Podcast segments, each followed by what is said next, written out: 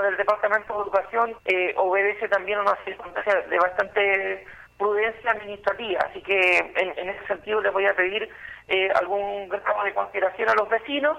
eh, porque mm, tenemos que ver esto, porque tiene que abrirse el concurso de, director de DAEM o directora de DAEM esto se tiene que hacer a través de la dirección pública y tenemos que ver cómo se va a quedar, cómo se mantendría la transición hasta que ese concurso se concrete.